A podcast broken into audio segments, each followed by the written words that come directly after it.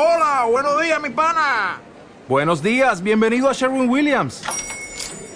¡Ey! ¿Qué onda, compadre? ¿Qué onda? Ya tengo lista la pintura que ordenaste en el ProPlus app. Con más de 6.000 representantes en nuestras tiendas listos para atenderte en tu idioma y beneficios para contratistas que encontrarás en aliadopro.com. En Sherwin Williams somos el aliado del PRO. Soy Raúl Gómez, eh, dirigente provincial del MST, Movimiento Socialista de los Trabajadores. Bueno, estamos en esta marcha masiva, impresionante, histórica, pero también esto, esto nos da la razón que nosotros cuando, como nueva izquierda, comenzamos a, a, plantear que había que incorporar al programa tradicional de la izquierda las cuestiones de género, las cuestiones de violencia de género. Esto fue parte de una revisión autocrítica que hicimos como izquierda. Creemos que la izquierda tenía una deuda en incorporar tanto la lucha por la diversidad sexual, tanto la lucha de la defensa del medio ambiente como contra la violencia de género. Esta perspectiva de género la hemos incorporado programáticamente hace unos años y la estamos desarrollando, porque entendimos que parte de la opresión de la sociedad capitalista tiene que ver con oprimir a las mujeres, oprimir al diverso, oprimir al diferente. Por eso hemos incorporado esto y estamos muy felices de esta marcha, porque realmente el reclamo de basta de violencia se hace masivo. Ahora, tenemos claro que la marcha tiene que ser para exigir políticas de Estado. Esto se soluciona con políticas de Estado.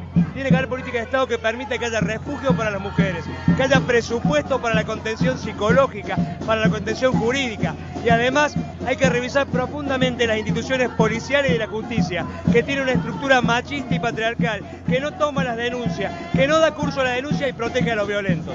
Usted de, de, lo saco de su rol político, que claramente es muy importante, pero usted como, como hombre de esta sociedad, ¿qué, ¿qué cree cuáles son las problemáticas actuales? Yo como varón, en primer lugar, que tengo 50 años, también tengo que admitir que fui aprendiendo los micromachismos, cómo se reproducían aún ante, al interior de las organizaciones de izquierda. Eso es un aprendizaje. También aprendí que hay que tener una actitud hipervigilante con respecto a este tipo de cosas porque se expresa en todo. Aunque nos cueste entenderlo, el piropo que parece galantería, que parece pintoresco, es y puede ser verdadero acoso. Por eso hay que tener una actitud de hipervigilancia y de tolerancia cero hacia cualquier tipo de expresión machista. Más allá de una marcha que claramente es eh, muy masiva, ¿cómo, ¿cómo, se sigue? ¿Cómo se, se eh, ¿Cómo se combate esta problemática más allá de una marcha multitudinaria? Sí, es muy buena tu pregunta, porque lo que tenemos que tener claro es que esta marcha sirve si logramos exigir a los gobernantes, a la legislatura, a los que tienen que legislar y generar políticas de Estado.